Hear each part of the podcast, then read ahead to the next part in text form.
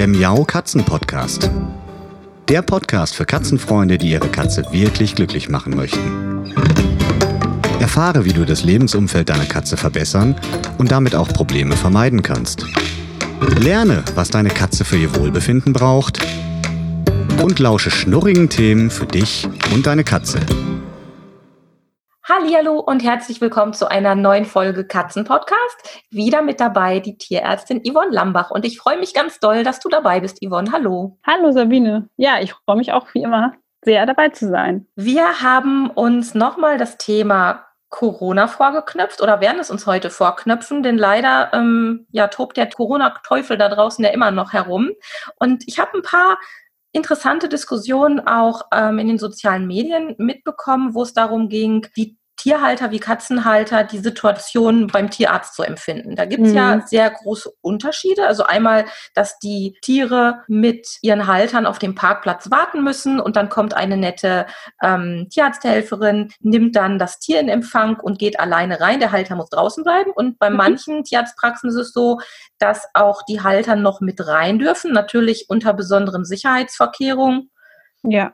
Yvonne, was sagst du dazu? Was hast du da für Erlebnisse gehabt in den letzten Wochen? Naja, das ist, ist natürlich tatsächlich ein großes Thema gewesen und ist es natürlich immer noch. Ähm, wir haben ja in Deutschland tatsächlich den großen Vorteil, dass wir gar nicht, Gott sei Dank, so hohe Infektionszahlen haben wie in anderen Ländern. Das heißt, wenn ich mhm. jetzt so Infos aus anderen Ländern bekomme, dann habe ich auch noch mal ganz andere Szenarien vor Augen. Ähm, zu Beginn der Epidemie, Pandemie ging natürlich erstmal äh, ja so die, die, der Austausch los, auch zwischen den, also einfach zwischen allen Tierärzten auf verschiedenen Ebenen. Wie gehen wir jetzt mit der Situation um? Mhm. Und dann hat sich so in, mit der Zeit im Austausch mit mit eben Virologen, Epidemiologen und so weiter so ein Schema äh, ja, entwickelt, äh, an das sich dann erstmal alle in der ersten Zeit auch ganz streng gehalten haben oder zumindest fast alle. Einfach äh, mit dem Gedanken, dass man sich selbst schützt, sonst kann man nicht mehr arbeiten und dann kann man auch nicht mehr helfen im Notfall und natürlich auch mit dem Gedanken, eben kein Infektionsrisiko für andere darzustellen. Mhm. Denn äh, das ist ja auch ein Risiko, ja, wenn Patient A, Patientenbesitzer A reinkommt und der hat vielleicht das Virus und danach behandeln wir das Tier von Patientenbesitzer B und tragen das darüber, ähm, dann ist das natürlich nicht gut und das wollen wir nicht. Also mhm. von daher haben sich dann eben erstmal so recht strenge Regeln rauskristallisiert, die auch in den USA und in UK, also in Großbritannien eben tatsächlich immer noch Anwendung finden, dass eigentlich alle Kollegen dort, von denen ich bisher gehört habe, immer noch so behandeln, dass sie die Tiere in Empfang nehmen, ähm, vorher dann eben oft äh, jetzt durch etwas verbesserte Protokolle und Fragebögen schon die Informationen erheben mhm. und dann die Tiere zügig auch behandeln können, ähm, damit auch die Kontaktzeiten ein bisschen minimieren ähm, und äh, dann eben die Tiere wieder zum Besitzer zurückkommen, ähm, versorgt sind ähm, und man dann eben einfach eine Abschlussbesprechung im Prinzip macht. Und das Ganze hat auch tatsächlich dazu geführt, und das merkt man ganz deutlich in den, äh, in unseren ähm, äh, Foren, dass wirklich viele sich nochmal Gedanken gemacht haben über die Methoden, also über Methoden der Informationserhebung, über Abläufe und solche Dinge. Also da passiert ganz, ganz viel. Das ist nicht so, dass wir uns einfach überlegt haben, ach, das ist viel praktischer, wir nehmen die Tiere einfach mal eben kurz in den und machen das so, sondern es ist tatsächlich so, dass da ganz viel dahinter steckt. Also da haben sich ganz viele Leute unheimlich viel Gedanken gemacht. Und ja, das ist so, dass unterschiedliche Praxen einfach mit unterschiedlichen Setups unterschiedliche Möglichkeiten anbieten können. Mhm. Und ähm, es wird langsam jetzt hier ein bisschen lockerer, Gott sei Dank, ähm, weil unsere Situation in Deutschland einfach auch so entspannt ist. Das freut uns ja alle. Trotzdem müssen wir weiter streng die Regeln einhalten, insbesondere die Kontakt, ähm, die, die ähm, Abstandsregeln tatsächlich, weil das ist ja. das sicherste für uns alle. Ähm, und das heißt halt für einige Praxen, weil sie nur ein kleines Team haben und eben nicht so flexibel sein können, dass sie weiterhin das so erstmal machen werden, dass sie die Patienten, also die vierbeinigen Patienten, in Empfang nehmen, behandeln und zurückgeben sozusagen. Und andere können das jetzt schon so anbieten und wir machen das eben auch, dass die Besitzer mit rein dürfen, aber eben immer nur ein, zwei Beiner pro Patient. Ja, mhm. und ähm, dass man dann eben so diesen relativ normalen Ablauf hat, der ist aber auch nicht normal. Das heißt, wir müssen auch da im Behandlungsraum Abstand halten. Ähm, wir versuchen wirklich da besondere Hygienemaßnahmen ähm, zu berücksichtigen, also öfter desinfizieren als sonst. Und ähm, das führt dann manchmal auch tatsächlich zu Situationen, in denen die Patientenbesitzer dann sagen, oh, hier riecht es aber sehr stark nach Desinfektionsmittel ähm, oder äh, sowas. Also aber das ist halt notwendig, weil wir einfach mhm. dieses Risiko nicht eingehen wollen. Und wir wollen eben alle, und da spreche ich mit Sicherheit für alle Tierärztinnen, ähm, wir wollen einfach da sein für unsere Patienten. Und das können wir nur, wenn wir auch gesund bleiben. Das stimmt, ja, und das soll auch so sein. Jetzt habe ich das Glück, dass Dolly und Pauli gerade gesund und munter sind. Ich muss mit meinen beiden nicht zum Tierarzt. Ja, das wollte ich dich nämlich auch gerade fragen. Musstest du denn jetzt zum Tierarzt in der Zwischenzeit? Nein, mussten wir nee. nicht. Und mhm. da bin ich auch ganz dankbar. Aber mh, hm, ich habe darüber nachgedacht. Und deshalb möchte ich ja. dir eine Frage stellen. Wenn ja. ich mir das jetzt so vorstelle, ähm, ich bin ja sonst immer wie alle Zuhörerinnen und Zuhörer kennen mich. Ich bin ja immer die Oberglocke und ich möchte meine Katzen am liebsten gar nicht dem Tierarzt in die Hand geben. Ich ja. so, ne, mit meinen beiden Armen so umgriffen. Und Haben wir auch schon drüber gesprochen, genau. genau. Ähm, und ich stelle mir das auch echt schwierig vor, die Katzen, generell alle Tiere, aber jetzt in unserem Fall mal die Katzen, ja. ähm, abzugeben. Das hängt natürlich sehr, sehr stark damit zusammen, wie sehr vertraue ich meinem Tierarzt oder meiner Tierärztin schon und wie sehr vertraue ich auch der gerade äh, ja aktiven ähm, tiermedizinischen Fachangestellten. Ich hätte fast schon ja. wieder Tierarzthelferin gesagt, aber so ist es ja richtig. Genau. Ähm, wenn da alles fein ist, also ich denke da so gerade an eine konkrete Person, die ich sehr lange kenne, die auch Dolly und Pauli ja. sehr gut kennen, dann hätte ich da, glaube ich, wenig Sorge. Ja. Ich habe aber auch schon andere Erlebnisse gehabt, die nicht so schön waren, mit anderen, äh, ja, Teilnehmern an der Situation. Andere Teams, genau, ja. Teams, da wäre ich natürlich extrem unruhig. Wie mhm. ist denn das so? Du kennst ja die Tiere bei dir in der Praxis, bei euch in der Praxis wahrscheinlich auch aus der normalen Zeit, wo die Halter ja. dabei stehen und jetzt, äh, wenn ihr da alleine zugange seid. Mhm. Gib mal einen kleinen Einblick. Merkst du da Unterschiede im Verhalten? Ist es vielleicht sogar besser und entspannter für die Tiere? Ja, das ist, das ist gerade, glaube ich, eine ganz entscheidende Frage, genau. Also ich würde auch sagen, das ist halt tatsächlich ganz extrem vertrauensbasiert, das Ganze. Das, kann, das können wir natürlich auch absolut verstehen. Und es ist aber tatsächlich auch so, dass es viele vierbeinige Patienten gibt, die wirklich weniger Stress haben, wenn sie mhm. ohne Besitzer oder Besitzerin in der Behandlung sind. Ich habe jetzt einige Beispiele natürlich, weil wir gerade aktuell eben, als es so sich zugespitzt hat, eben gesagt haben, so Routine-Sachen, die nicht dramatisch sind, ähm, die da, ne, wo die Tiere nicht akut krank sind und wir die schon kennen, da haben wir das tatsächlich auch so gemacht, dass wir teilweise ohne Besitzer behandelt haben. Ja, also mhm. sei es jetzt mal eine Analdrüsenkontrolle bei einem Hund oder eine Impfung bei der Katze, ähm, also einfach, wo man schon so einfach eine, ne, wo man eine Basis hatte. Ne? Und ähm, dann ist es tatsächlich oft so, dass die Tiere sehr, sehr entspannt sind. Ähm, ist natürlich schwierig, weil man das nach außen nicht so transportieren kann. Klar könnte man das jetzt filmen, aber das ist auch ein bisschen albern.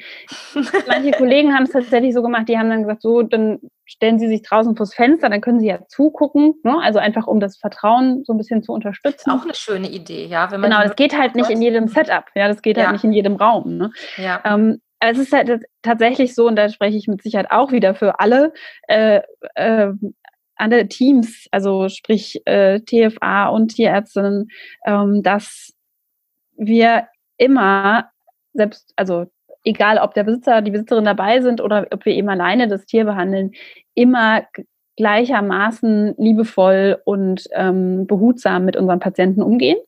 Mhm. Das ist das eine. Also das ist tatsächlich ähm, einfach, da braucht man sich als Besitzer jetzt keine Gedanken machen. Ähm, was aber eben auch tatsächlich ein Fakt ist, ist, dass wir natürlich, wenn wir beide beide äh, Parteien im Raum haben, ähm, dann eben auch auf zwei unterschiedlichen Ebenen kommunizieren. Ja, mit, mit meinem Katzen, mit meinem Katzenpatienten, mhm. da kommuniziere kommuniziere ich ja sehr viel einfach auch über Körpersprache und natürlich auch ähm, darüber, dass ich mit ihnen spreche. Ähm, also einfach ne, beruhigend oder einfach Kontakt aufnehme. Und gleichzeitig kommuniziere ich aber auch immer noch mit dem Zweibeiner. Und dann ist der Zweibeiner vielleicht auch mal sehr aufgeregt und die Katze spürt das und dann ja. kann da auch Stress entstehen, der unter Umständen in dieser anderen Situation eben nicht da ist. Das heißt, es kann durchaus mal sein, das ist gar nicht so selten der Fall, dass die Behandlung deutlich kürzer ist. Das heißt, der Aufenthalt der Katze in der Praxis deutlich kürzer ist und damit der Stress geringer. Mhm. Also, das ist ja auch ein schöner Nebeneffekt und das hatten wir auch einige Male. Also das ist gar nicht zu verachten und es bringt tatsächlich mehr Fokus in beide Situationen, also in die Gesprächssituation, die ich vor und nach der Behandlung habe mhm. und in die Behandlungssituation selber. Und das ist gar nicht so schlecht für unsere Patienten. Das heißt, man kann sich da ruhig mal notgedrungen zwar in dem Fall, aber man kann sich da ruhig mal guten Gewissens drauf einlassen und das auch mal ausprobieren, wie sich ja. das so anfühlt. Ja, ähm, ja ich, ich möchte es auch gar nicht jetzt ähm, hervorkitzeln. Ich muss ja gerade nicht zum Tierarzt. Ja, genau. Ähm, also, aber der, es gibt ja halt nun mal den Bedarf und wir sind alle dankbar, dass ihr nach wie vor für uns da seid, also für unsere Tiere da seid, sonst ja. wäre es wirklich ganz dramatisch. Und dann kann man dann mal sich ähm, in diese Situation begeben, wenn man denn muss und auch versuchen, sich selbst vielleicht mal ein bisschen anzugucken und zu überlegen, wie bin ich denn sonst? Bin ich jetzt auch total aufgeregt mhm. und ähm, bin ich wie der, der ähm, Gluckengeier über dem Tier und pass ja. auf, da bloß niemand rangeht, um da so ein bisschen mal ähm, sich selbst auch anzugucken und zu reflektieren, wie man da so ist. Ja, auf jeden Fall ist das eine super Gelegenheit. Und äh, ich habe tatsächlich halt eben, ich würde immer so aus dem Bauch heraus sagen, ähm, die Katzen haben da weniger Probleme mit, wenn Herrchen und Frauchen nicht dabei sind, weil das sowieso einfach eine aufregende Situation ist, es ist eine Ausnahmesituation mhm. ähm, und die geht einfach dann in der Regel zügiger vorbei. Aber es gibt tatsächlich auch Situationen, da, da musste ich gerade dran denken, in denen tatsächlich die Katzen ähm, das, das wird der Besitzer dann am besten wissen, die Besitzerin, ähm, dass Katzen wirklich mit Herrchen, Frauchen im Raum deutlich kooperativer sein können, auch ähm, als äh, ohne. Also mir fällt da, ich habe da gerade so einen Fall im, im, Kopf, wo ich auch nie damit gerechnet hätte. Und dann entstand irgendwann die ja. Situation, also ich kannte den Patienten nur mit, mit Frauchen sozusagen zusammen. Und dann haben wir den überwiesen und ich habe dann brav dazu geschrieben, der ist lieb und hat aber ein bisschen Angst. und in der anderen, äh, in der Klinik wurden dann eben äh, weiterführende Diagnostik äh, durchgeführt, wo eben Besitzer nicht dabei sein konnten. Und da hat er sich tatsächlich anders verhalten, deutlich mhm. anders verhalten, aber eben auch dort im ersten Moment mit Frauchen super und danach eben ohne Frauchen anders. Und diese Situation gibt es halt. Aber da ist tatsächlich auch so, dass, ähm, dass wir natürlich da auch drauf eingehen und das merken und dann sagen, okay, nee, jetzt müssen wir umplanen, jetzt müssen wir die Situation mhm. irgendwie anpassen.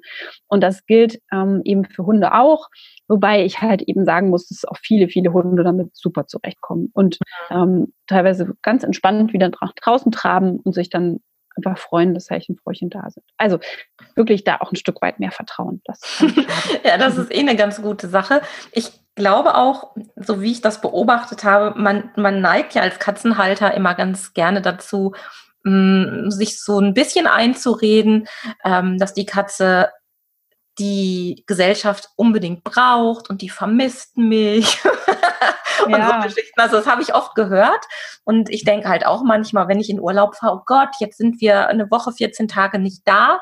Und mhm. Meine Mutter, die ja, ähm, also meine Eltern, die betreuen ja unsere Katzen, wenn wir in Urlaub sind, die ähm, sagt dann schon immer, du, du musst das mal so sehen, ähm, Dolly und Pauli brauchen doch auch mal Abstand und die brauchen doch auch mal Abwechslung. Und die verhalten sich natürlich total normal, wenn wir in Urlaub sind und sitzen hier nicht äh, wie Trauerklöße irgendwie rum, sondern die spielen, die lassen sich's gut gehen. Ja. Die haben eine, eine, gute Betreuung vorausgesetzt, logisch. Es ist was anderes, genau. wenn jemand den ganzen Tag hier ist oder nur ähm, zweimal am Tag oder dreimal am Tag vorbeikommt für eine gewisse Zeit. Aber ja. der Gedanke ist, glaube ich, wichtig, dass man das als Katzenmensch auch realisiert, dass die nicht permanent auf uns angewiesen sind. Das sind ja doch sehr eigenständige Wesen. Ja, auf jeden Fall sehr, sehr spannend. Danke, für, danke ja. für, die Einblicke. Das ähm, beruhigt vielleicht den einen oder anderen Zuhörer jetzt. Ich hoffe es, ja.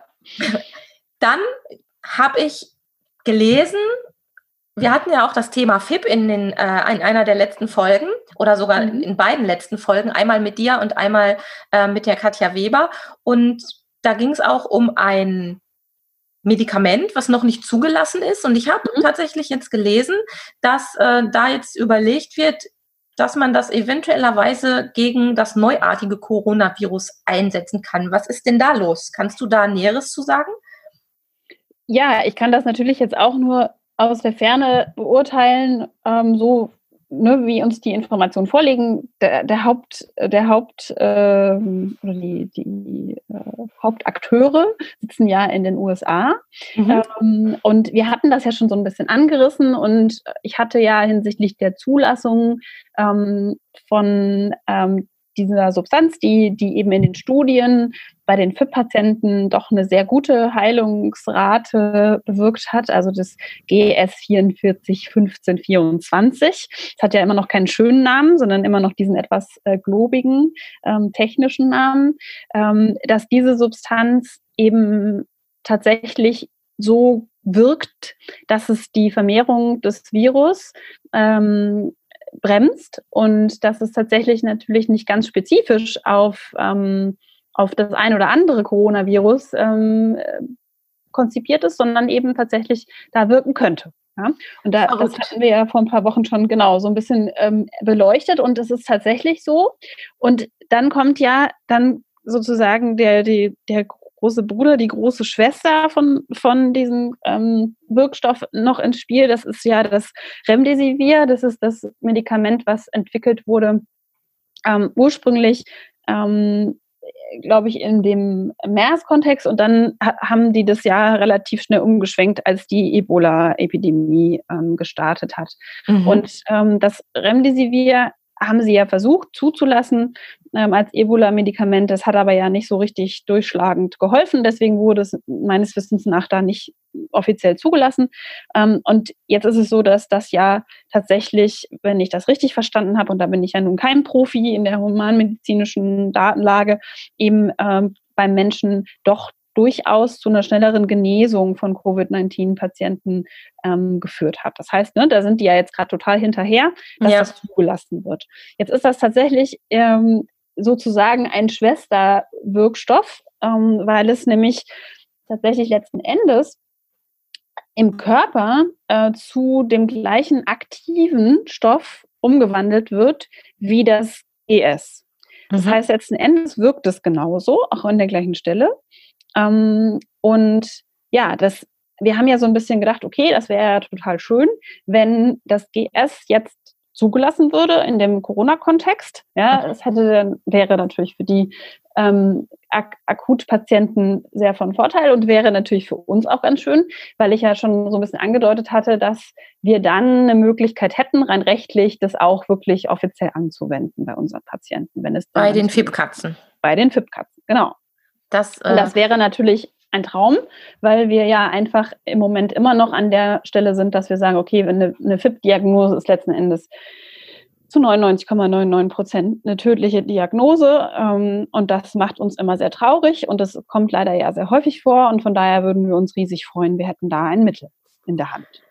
Das wäre ja mal dann eine positive Seite des ja. neuartigen Coronavirus, wenn das diese Thematik nach vorne treiben würde. Und das wäre es, ja. Ja, das wäre wirklich sensationell. Genau, jetzt ist gerade nur so ein bisschen die Diskussion und das ist ganz, ganz schräg, ähm, dass tatsächlich, ähm, warum auch immer, der Hersteller das Remdesivir ähm, eher pusht, ähm, aber da tatsächlich die Herstellung komplexer ist und ähm, das im Körper wesentlich mehr verstoffwechselt werden muss mhm. und dass es unter Umständen eher zu mehr Nebenwirkungen führen kann und äh, da passieren so ein paar Dinge auf dem Arzneimittelmarkt, die man jetzt, glaube ich, als Außenstehender nicht so nachvollziehen kann. Ähm, also im Prinzip wäre es total toll, sie würden das GS einfach zulassen, weil ja. die Studien darauf hinweisen, dass es sowohl den zweibeinigen als auch den vierbeinigen Patienten sehr gut helfen würde. Ähm, und ähm, jetzt müssen wir einfach tatsächlich die Daumen drücken, dass das auch wirklich passiert. Und ähm, dann ging so ein bisschen auch noch geisterten so ein bisschen diese Fragen durch, durch die ähm, Fachwelt, äh, warum denn nicht noch weitere Studien mit Katzen gemacht werden, was natürlich ja so ein bisschen die Möglichkeit geben würde, zumindest ähm, innerhalb einer Studie Katzen zu behandeln, die erkrankt sind. Ja, das wäre ja auch noch so ein kleines Schlupfloch mh, hm, aktuell, aber da ist es wohl so, dass ähm, dass die Pharmaindustrie da offensichtlich ein bisschen Sorge hat, dass da dann doch irgendwelche negativen Dinge bei rumkommen, also Nebenwirkungen, die sie bisher noch nicht beobachtet haben und dann so ein bisschen Angst haben, dass sie ihre Sachen nicht zugelassen bekommen. Also mhm. da passiert halt ganz viel im Hintergrund, was für den Katzenbesitzer, die Katzenbesitzerin überhaupt nicht nachvollziehbar ist ne? und für uns eigentlich auch nicht. Ne? Mhm. Ähm, und da müssen wir einfach hoffen, dass es da gut ausgeht für uns alle. Oh je, ja, da wollen wir mal die Daumen drücken. Ja, auf jeden Fall. Ich habe noch was anderes gelesen. Es gab schon wieder neue Informationen im Umgang mit Katzen und der ja, Wahrscheinlichkeit einer Übertragung des neuartigen ja. Coronavirus. Hast du da was Neues noch für uns? Also letzten Endes muss ich ganz ehrlich sagen, unterm Strich gibt es eigentlich nichts wirklich Neues. Also wir haben ja beim, bei unserem letzten Gespräch mhm. schon über grundsätzliche Ratschläge gesprochen, die ja so aus dem internationalen Kontext kamen. Und ja. letzten Endes sind diese Empfehlungen des Friedrich-Löffler-Instituts, die jetzt aktuell in der letzten Woche publiziert wurden, äh, unterscheiden die sich davon nicht wirklich, muss ich ganz ehrlich mhm. sagen. Die sagen immer noch, eine Infektion, also eine Übertragung ist möglich ja, ist nicht ausgeschlossen, aber sie gehen im Moment nicht davon aus, dass das ein wichtiger Übertragungsweg ist, also ein, einer, der wirklich eine äh, Bedeutung für uns hat und, und in, in größerer Zahl äh, eben auch aktiv wäre. Ähm, das ist das eine. Das nächste ist, dass es einfach weiter darum geht, grundsätzliche Hygieneregeln zu befolgen und die auch weiter zu befolgen. Das heißt weiterhin Hände waschen, wenn ich von draußen komme, bevor ich mit meiner Katze Kontakt habe. Ähm, das heißt auch, dass Patienten, die Symptome haben oder positiv getestet wurden, nicht also möglichst nicht engen Kontakt mit ihren Tieren pflegen sollten. Das gilt für Katzen, aber auch für Hunde, denn mhm. ähm, die haben tatsächlich jetzt auch eine kleine Studie aus Hongkong publiziert, in der sie 15 Hunde untersucht haben, die von Covid-19-Patienten sozusagen übernommen wurden, also denen erstmal ich sag mal so, Patienten, die erkrankt waren, die ins Krankenhaus mussten, die hatten Hunde und die Hunde wurden einmal kurz sozusagen in den Tierschutz, in den, in den, in den Obhut des Tierheims gegeben, weil keiner sie versorgen konnte und dann wurden mhm. die einmal getestet, ja, auf ja. den Erreger. Und da hat man festgestellt, dass zwei dieser Hunde tatsächlich positiv waren und mhm. tatsächlich auch ähm, jeweils das Erbgut zwischen diesen beiden Haushalten unterschiedlich war. Wir wissen ja, dass das Coronavirus sich leider sehr schnell verändert. Das heißt, zwischen den Haushalten gab es einen Unterschied, aber Hund und Mensch sozusagen im Team hatten den gleichen Typ. Das heißt, die gehen davon aus, dass tatsächlich hier eine Übertragung stattgefunden hat von dem Besitzer, der krank war, auf den Hund, der mit im Haushalt gelebt hat. Allerdings, die gute Nachricht, die Hunde hatten keine Symptome. Ja. Mhm. Und bei den Katzen ist es letzten Endes ja so, dass wir gesehen haben, dass sie tatsächlich eine höhere Affinität haben, also eher schneller das Virus annehmen. Mm, und auch übertragen können auf Artgenossen, dass die Symptome sich aber sehr in Grenzen halten. Und wir haben jetzt up to date, wenn ich, wenn ich so aktuell hoffentlich informiert bin, ähm, sieben Fälle weltweit, wo Katzen tatsächlich positiv getestet wurden. Ähm, eine in Spanien ist tatsächlich relativ zeitnah dann auch verstorben. Die hatte aber massive, eine massive Herzerkrankung. Also da weiß man nicht, ob das nicht einfach da die Todesursache war und die ist halt zusätzlich noch positiv getestet worden. Ähm, mhm. Ähm, und alle anderen ähm, sind äh, meines Wissens nach äh, gesund oder mit leichten Symptomen dann schnell wieder genesen. Also ne, das ist einfach so ein, da muss man sich einfach nochmal anschauen, dass das Risiko sehr, sehr gering ist. Nichtsdestotrotz sollten wir diese Regeln einhalten. Und wir sollten eben nicht unbedingt in den ganz engen Kontakt gehen, wenn irgendwo Symptome eben ähm, mhm auftreten. Was man ja generell, wenn man krank ist, nicht machen sollte. Und Richtig. an der Stelle auch nochmal der Hinweis an die wunderbare Folge mit Yvonne, wo wir uns dem Thema Desinfektionsmittel im Katzenhaushalt gewidmet haben. Denn Hygiene ist wichtig, ja, aber Desinfektionsmittel bergen ein großes Risiko für Vergiftungen bei Katzen. Deshalb, ähm, falls ihr da noch nicht reingehört habt, auf jeden Fall in die Folge zum Thema Desinfektionsmittel im Katzenhaushalt nochmal reinhören. Ja, genau, das ist super wichtig guter Hinweis. Ja, dann haben wir ja mal wieder einen wunderbaren Rundumschlag gemacht. genau. Du, mir fiel gerade noch was ein. Ja. Und zwar hast du ja vorhin gesagt, so schön, dann hätte, ne, hätte diese ganze Sache wenigstens einen positiven Effekt bei der Medikation. Und das ist natürlich absolut wahr.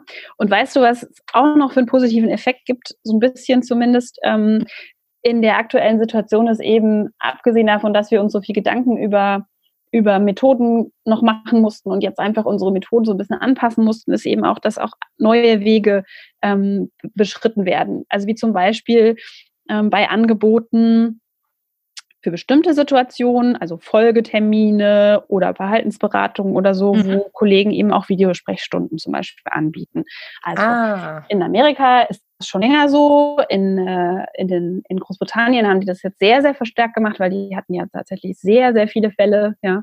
ja. Und ähm, also, dass einfach so ein bisschen was in Gang kommt, ähm, wo, wo wir einfach gerade für den Patienten Katze natürlich auch ein Potenzial sehen, dass in Situationen, in denen ich den Patienten nicht zwingend sehen muss oder nur bestimmte Aspekte sehen muss und ihn schon kenne, dass ich dann eben den Stress auch minimieren kann, indem ich so ein Angebot nutze. Ja, das, das geht natürlich nicht im Notfall, das geht nicht, wenn ich den Patienten noch nicht gesehen habe, aber es geht einfach in bestimmten Situationen und das, das ist einfach auch so ein schöner Nebeneffekt dieser Situation, in der jetzt mhm. alle so wahnsinnig unter Stress sind und so viel Schwierigkeiten sind, aber man darf ja auch zwischendurch mal die guten Sachen sehen. Das stimmt. Ja, das ist noch ein, ein schöner Gedanke so zum Abschluss. Ich habe es noch nicht so mitbekommen hier in unserer Region. Ich hab, muss aber auch zugeben, ich habe mich damit jetzt nicht so intensiv auseinandergesetzt. Also von unserem Tierarzt des Vertrauens habe ich es noch nicht gehört. Mhm. Ähm, aber wenn sich das in die Richtung entwickeln würde, wäre das ja für alle Beteiligten etwas entspannender. Genau. das wäre schön. Sehr schön. Ja, prima. Dann danke ich dir für die wertvolle Zeit, die du uns mal wieder geopfert hast. Bleib gesund Gerne. und munter mit all deinen Lieben, ganz wichtig. Das sagt man ja heute so, ne? Ganz ja. gemeint auch. Ihr auch, genau. Wir strengen uns an und dann hören wir uns hoffentlich in Kürze zu einem anderen spannenden Thema wieder. Ja, sehr gerne. Ja, bleibt gesund und bis bald. Gleichfalls. Tschüss. Tschüss. Das war eine Folge des Miau Katzen Podcasts von Sabine Rutenfranz. Weiterführende Informationen zur Sendung findest du im Internet auf www.katzen-podcast.de.